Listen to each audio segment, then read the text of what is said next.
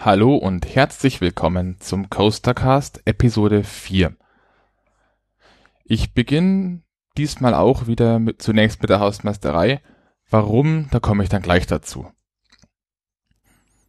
Zum einen habe ich mir vielleicht überlegt, die Sendung so ein bisschen mehr durchzuthemen. Ich glaube, das kann man am ehesten so nennen.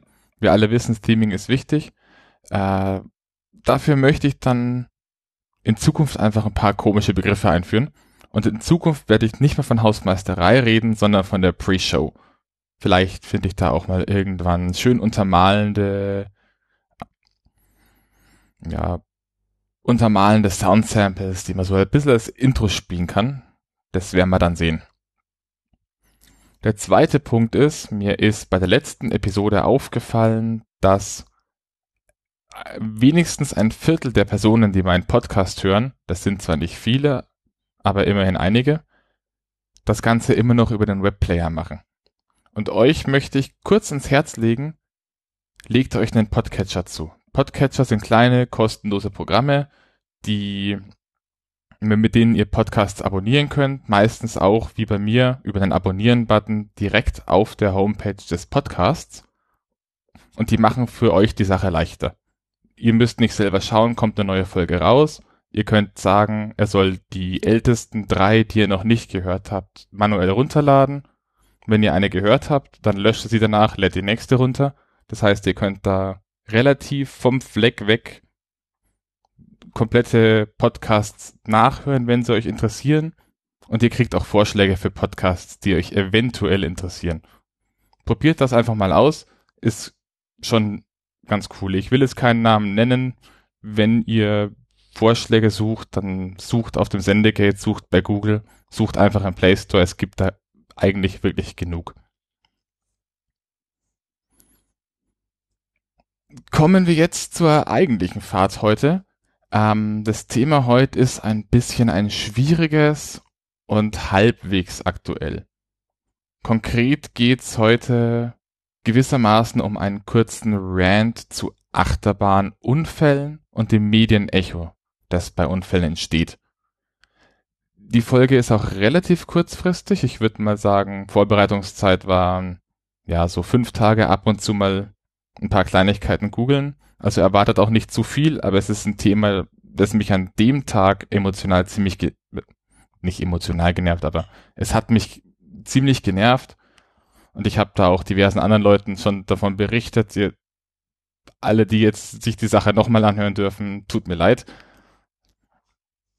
Mm, ich möchte aber nicht so rangehen, wie es aktuell in der Medienlandschaft so ist, dass man einfach nur sagt, böse Medien, alles komplett schlecht, sondern ich möchte am Beispiel eines relativ aktuellen Falls einmal aufzeigen, wo Unterschiede liegen und wie man es richtig machen kann und auch wo die Probleme in dem konkreten Fall sind, die, zumindest die, die ich gefunden habe. Wenn ich jetzt über diese Medien, Media Coverage von Achterbahnunfällen rede, dann kommt, da werde ich vermutlich des Öfteren mal sowas sagen wie, es gab nur fünf Verletzte, es gab nur einen Schwerverletzten oder wie auch immer. Ähm, es ist keinesfalls als direkte Wertung zu betrachten. Jede Person, die in irgendeiner Art und Weise verletzt wird, ob selbstverschuldet oder durch einen technischen Defekt oder durch Dritte, ist ganz klar eine Person zu viel, äh, zu viel. Was ich damit eher sagen will, ist eigentlich, dass es ein technisches Meisterwerk ist, dass es in diesen Fällen nicht mehr geworden sind. Weil wenn man sich die Sachen tatsächlich mal durch den Kopf gehen lässt, müssten es mehr sein. Also, worum geht's? In den Medien, bei, tatsächlich bei Google, bekam ich letzte Woche einen Artikel vorgeschlagen ähm, über einen, sie haben es Unfall genannt, bei einer britischen Achterbahn. Wenn man auf diesen Artikel klickt, das ist ein Artikel, der im Stern erschienen ist. Das ist der falsche, hier. Dann bekommt man einen kurzen Dreizeiler als kurze Einleitung und dann wird grob gesagt, was da jetzt eigentlich passiert. Was da tatsächlich passiert ist, von dem, was ich gelesen habe, ist, Es geht um die Achterbahn des Smiler. Das ist eine relativ neue Achterbahn des deutschen Herstellers Gerstlauer ähm, und Weltrekordhalter mit den meisten Inversionen, also Überkopf-Fahrelementen. An einer Stelle hat das Smiler einen Vertikallift, also einen Lift, an dem man senkrecht hochgezogen wird.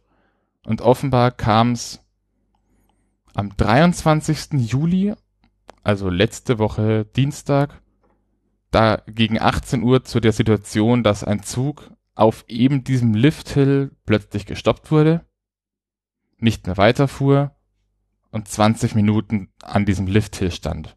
Nach 20 Minuten war dann ein Mechaniker vor Ort, hat eine Entwarnung gegeben, der Wagen wurde rückwärts runtergelassen und die Leute konnten aussteigen.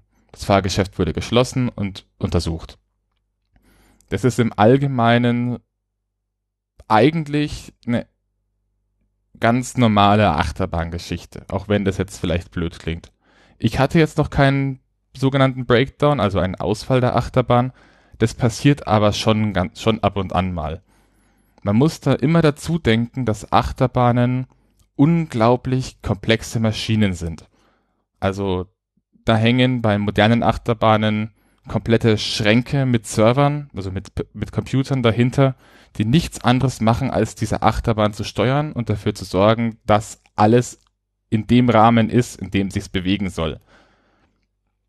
Ich will, ich habe auch geplant, dass ich zum Thema Sicherheit bei Achterbahnen und Konzepte für Sicherheit nochmal irgendwann anders eine Folge mache. Da will ich jetzt nicht zu weit drauf eingehen.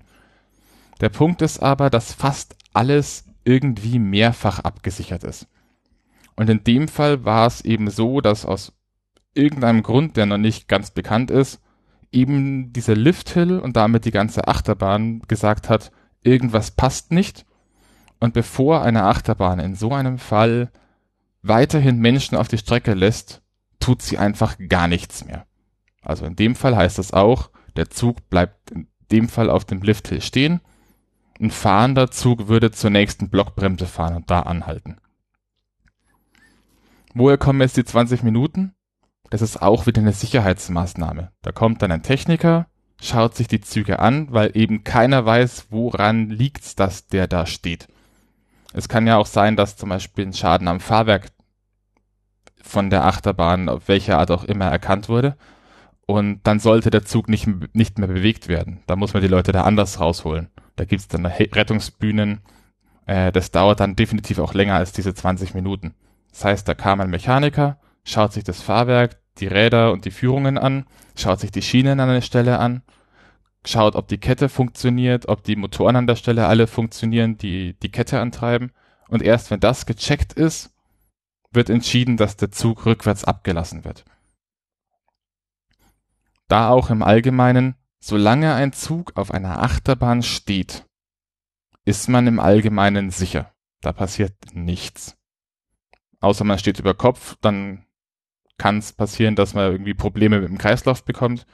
Aber auf normaler Strecke oder auch bei diesen Gerstlauer Achterbahnwägen in, in der Senkrechten, das ist vielleicht unbequem, aber in der Regel nicht gefährlich. Gefährlicher wäre es, wenn der Zug sich langsam rückwärts bewegt. So, so viel zu dem, was ich bis jetzt über die Achterbahn habe und über die allgemeinen Anmerkungen zur Sicherheit in so einem Fall. Ähm, was war jetzt das Problem, der sich an diesem Artikel hatte? Das größte Problem war, dass man dem Artikel angemerkt hat, dass da wohl über einen Ticker eine Meldung kam, die fast eins zu eins auf die Art kopiert wurde oder von anderen Medien übernommen wurde. Und man wollte sich dann noch ein bisschen von den anderen abheben und hat zusätzlich oben diese zwei, drei erklärenden Zeilen angehängt. Und zwar nach einer ziemlich nach einer ziemlich kurzen Suche nach irgendwas, wo man die Story drauf aufbauen kann. Warum sage ich, dass es mehr oder weniger kopiert ist? Ähm, ich habe einen weiteren Artikel gefunden bei einer Zeitung namens Ruhr24, den verlinke ich auch. Ähm, der ist vom Gesamtkörper fast identisch, nur dieser obere Absatz fehlt. Das heißt, sie haben auch ein oder zwei von diesen faktischen Fehlern übernommen, aber diesen Fehler mit der Recherche im allerersten Absatz, den nicht. Ich habe später auch noch einen Bericht gefunden beim Spiegel, den verlinke ich auch und vergleicht bitte vor allem den, mal selbst den Artikel von Stern mit dem vom Spiegel. Weil so wie den vom Spiegel macht das schon durchaus mehr Sinn.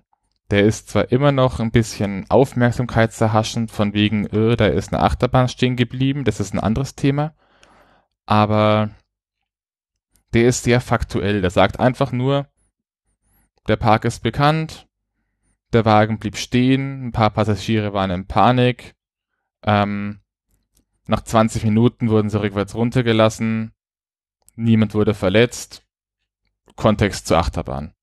Also so, wie man es in so einer Situation vielleicht nicht nur explizit immer will, aber definitiv näher an der Art und Weise, wie man über sowas berichten sollte. Ich habe gerade eben davon geredet, dass der Sternartikel ein paar faktuelle Fehler macht. Ähm, ich fange mal mit dem an, den nur der hat. Das ist der meines Erachtens auch gravierendste. Ähm, dieser erste, mehrmals schon erwähnte Absatz lautet, im Vergnügungspark Alton Towers befindet sich die erste Achterbahn der Welt mit einer nahezu senkrechten Abfahrt. Am Lifthill zum höchsten Punkt blieben am Dienstag die Fahrgäste hängen, als das Fahrgeschäft plötzlich stehen blieb. Der erste Satz, äh, doch der erste Satz, also die erste Hälfte von diesem Absatz ist tatsächlich korrekt. In Alton Towers befindet sich wirklich die erste Achterbahn der Welt mit einer nahezu senkrechten Abfahrt. Das ist aber eine andere. Das ist nicht das Smiler, sondern das ist die Achterbahn Oblivion von einem Schweizer Hersteller. Die ist bedeutend älter. Außerdem hat Oblivion, doch Oblivion, ja.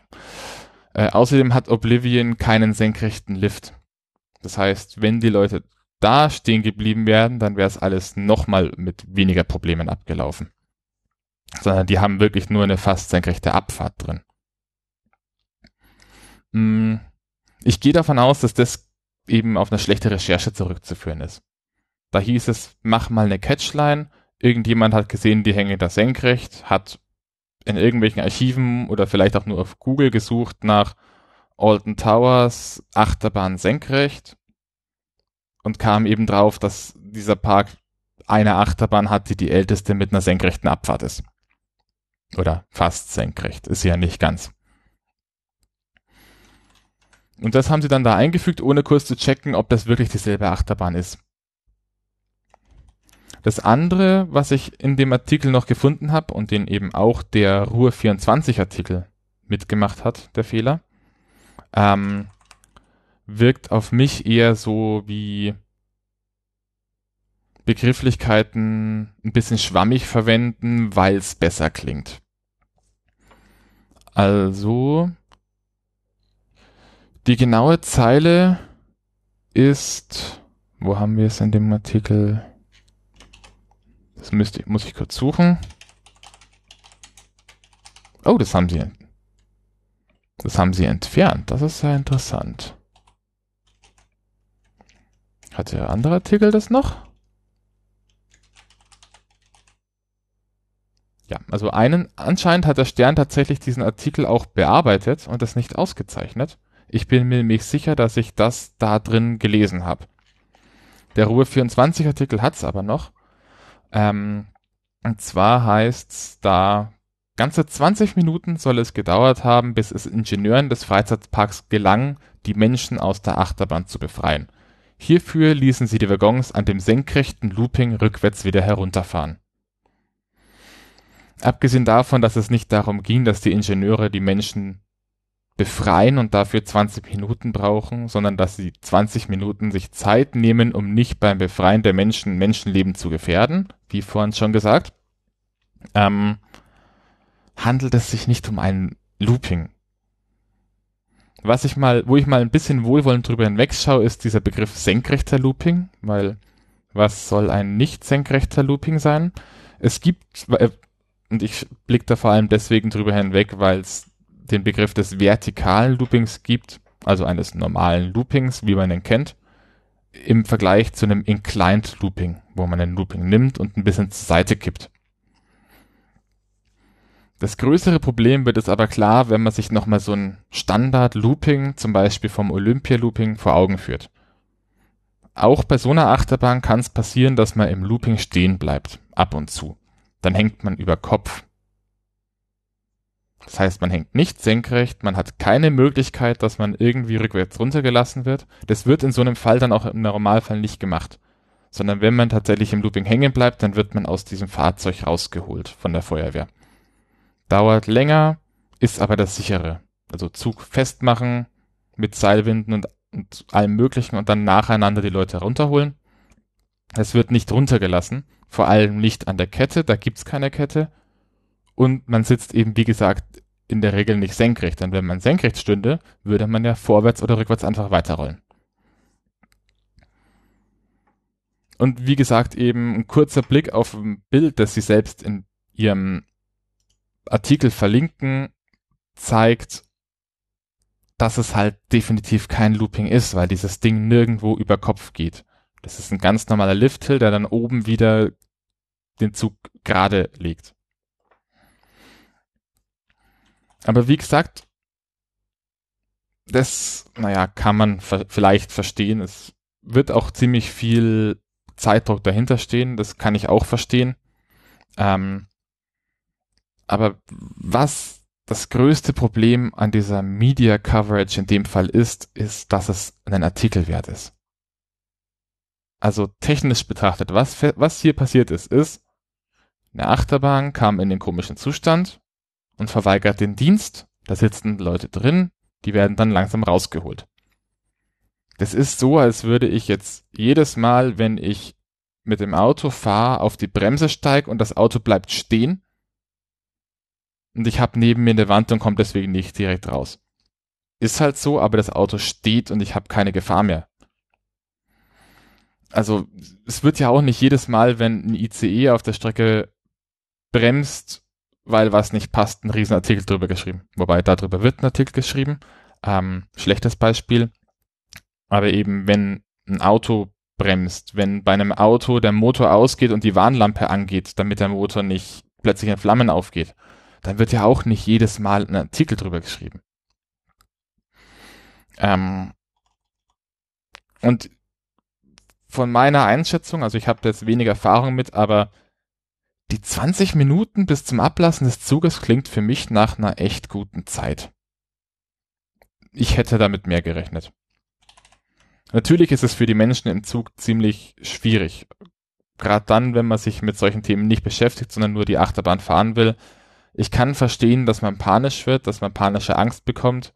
Die Kommunikation von den Parks kann in den Fällen auch oft besser sein.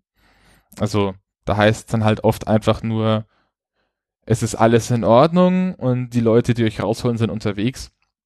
Und da wird es vielleicht auch einfach viel helfen, wenn man sagt, der Zug steht, ihr seid da sicher, wir schauen, wie wir euch da am besten rausbekommen, sodass niemand von euch verletzt wird kann ich mir vorstellen, dass einfach oft besser hilft, wenn man den Menschen mehr Informationen gibt und auch sowas sagt wie, wir schauen jetzt noch kurz, ob die Räder alle passen und dann holen wir euch raus, anstatt einfach zu sagen, ja, wir kommen schon gleich. Mhm.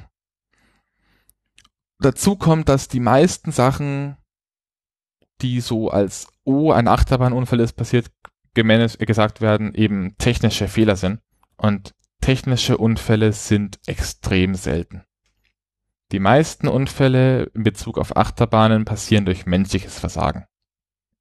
Ähm, in dem Artikel wird zum Beispiel auch genannt, dass dieselbe Achterbahn 2015 einen schweren Unfall hatte. Da stießen, äh, da ist bei einer Probefahrt ein Zug stehen geblieben auf der Strecke und der nächste Zug wurde draufgeschickt. Das klingt jetzt so, als wäre die Achterbahn per se unsicher. Tatsächlich war es aber in dem Fall damals so, dass die Achterbahn sich geweigert hat, den zweiten Zug losfahren zu lassen. Und dass dann die Person, die für die Achterbahn verantwortlich war, beschlossen hat, dass sie jetzt die Achterbahn einmal aus und wieder anschaltet, weil das geht ja bei Windows daheim auch. und dadurch die Achterbahn nicht wusste, dass auf der Strecke ein Zug ist, weil die Information geht da dann leider verloren. Also eine Achterbahn weiß nicht immer, wo ein Zug ist. Es weiß nur, dass sich in einem Bereich ein Zug befindet und zwar auch nur dadurch, dass der Zug da eben reinfährt. Und wenn er drin ist und die Information, dass er reingefahren ist, geht bei einem Neustart verloren, dann ist das halt weg. Dann weiß die Achterbahn nicht, dass dieser Zug da steht. Mm, das war damals trotzdem eine ziemlich unschöne Angelegenheit. Aber um das nochmal technisch darzustellen, da stieß ein Zug auf einen zweiten. Der zweite Zug stand. Der erste Zug hatte wohl so 60 bis 70 kmh. Die genaue Zahl habe ich nicht im Kopf.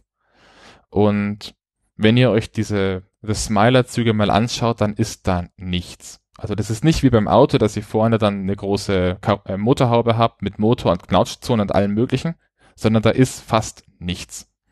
Und wenn man sich da jetzt mal anschaut, dass bei diesem Aufprall niemand gestorben ist, dann ist es ein Zeichen dafür, dass Menschen beim Achterbahnbau trotz allem ihren Job richtig gemacht haben. Und das Problem war damals tatsächlich eher, dass dieser Ride Operator selbst beschlossen hat, dass er die Achterbahn zurücksetzt. Das, was man technisch leider oft nicht anders lösen kann, das ist immer so ein Problem mit Sicherheitsmaßnahmen. Man muss die manuell überschreiben können, weil sonst einfach gar nichts mehr gehen würde, wenn mal ein Sensor kaputt ist. Ich habe noch ein paar andere, ich nenne es jetzt mal Notable Coaster Accidents. Wie notable die tatsächlich sind, ist eine andere Frage. Ähm, ich habe auch einen Link auf eine Seite, die weitere Achterbahnunfälle listet. Insbesondere Achterbahnunfälle mit Toten.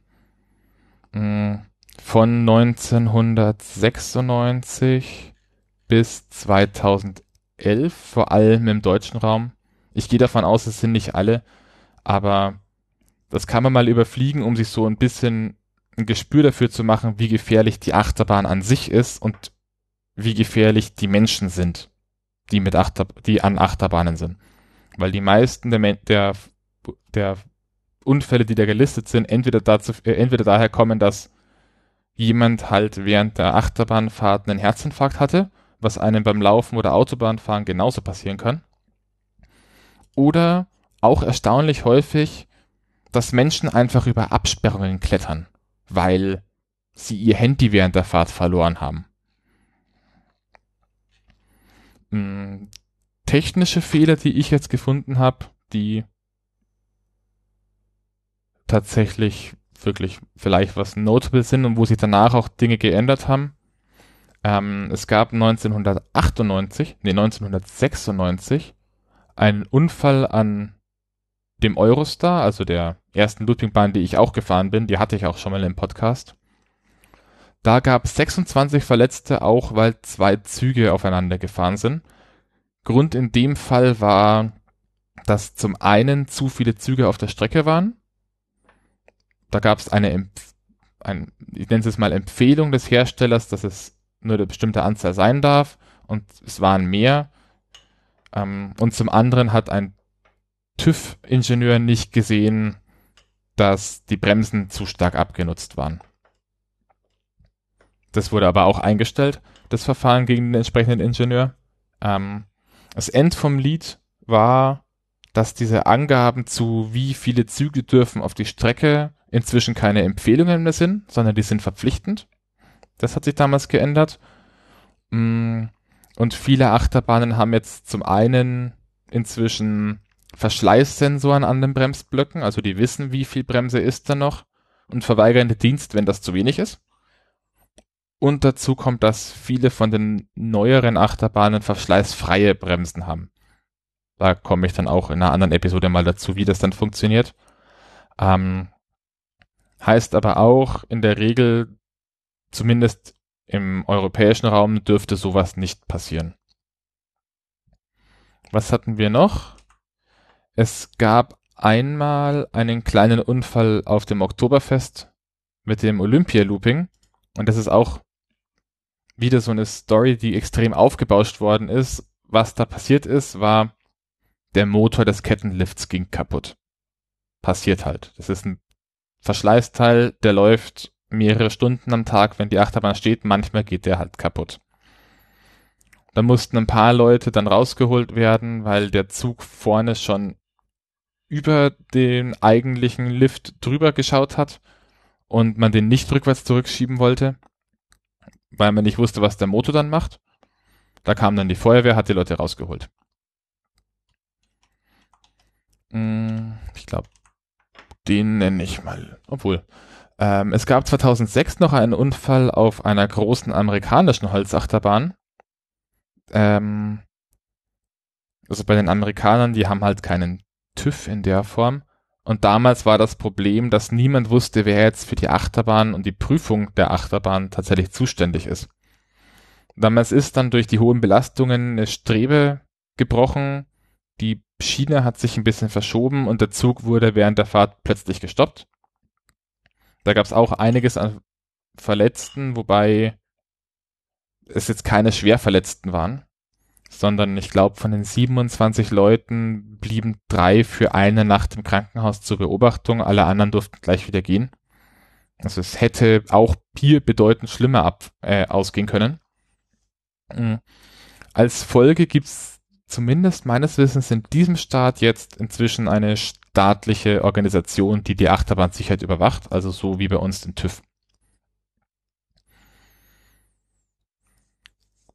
Dann habe ich nochmal ein Beispiel dafür, wie solche Achterbahnen inzwischen gebaut werden. Ähm, und zwar ist das ein Fall eines schottischen Freizeitparks. Ich habe den ko konkreten Namen ist leider auch gerade nicht mehr parat. Ähm,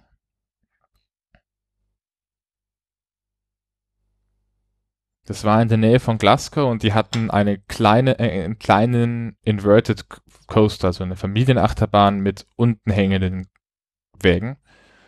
Die sind tatsächlich damals einfach während der Fahrt aus 10 oder 12 Metern Höhe runtergefallen. Also so komplett ohne vorher. Plötzlich liegt der Zug am Boden. Ähm, da gab es damals tatsächlich auch nur Verletzte. Nur. Was, wenn man sich so eine Achterbahn eben anschaut, bei der der komplette Zug während der Fahrt entgleist, durch die Luft fliegt und auf den Boden aufprallt, wirklich nichts ist. Das finde ich wirklich technisch gesehen verwundert, äh, verwunderlich.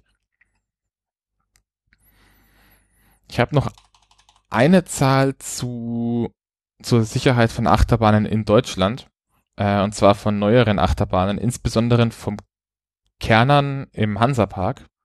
Der hat im Regelfall eine tägliche Betriebsdauer von acht bis zehn Stunden. In die Wartung der Bahn, also Checks vor und nach der Fahrt, fließen da an jedem Betriebstag nochmal fünf bis sechs Stunden. Das heißt, dass für jede Stunde, die der Zug fährt, eine halbe Stunde jemand damit beschäftigt ist, zu checken, dass auch ja nichts passieren kann. So hoch wird in Deutschland die Sicherheit bei Achterbahnen geschrieben, dass diese Checks auch in der Form tatsächlich vorgeschrieben sind. So, ich hatte jetzt noch ein oder zwei Sachen im Kopf, die habe ich jetzt aber leider vergessen.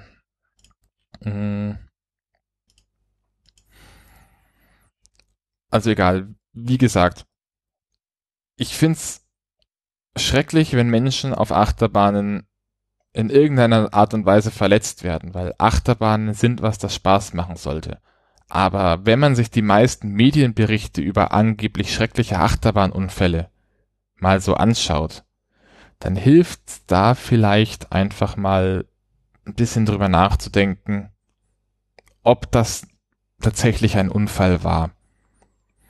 Mm, also unter, unter Achterbahn-Enthusiasten kommt dann auch oft dieser Spruch, es ist wahrscheinlicher, auf dem Weg zu einem Freizeitpark zu sterben, als während der Achterbahnfahrt. Und das ist eine Zahl, die so tatsächlich stimmt. Die Wahrscheinlichkeit oder die statistische Wahrscheinlichkeit, auf einer Achterbahn zu sterben, liegt bei, ich glaube, einem Mikromord. Also ja, es gibt eine Einheit namens Mikromord. Das ist eine Einheit für, wie tödlich ist es, etwas zu tun. Mm, und die lag bei Achterbahnfahren, glaube ich, irgendwo im Bereich von 0,1 bis 1. Nee, wie, wie, sogar noch bedeutend drunter. Also da war die Maßgabe, im Schnitt stirbt im Jahr eine Person beim Achterbahnfahren. Und das sind natürliche Todesursachen während der Fahrt schon mit eingerechnet.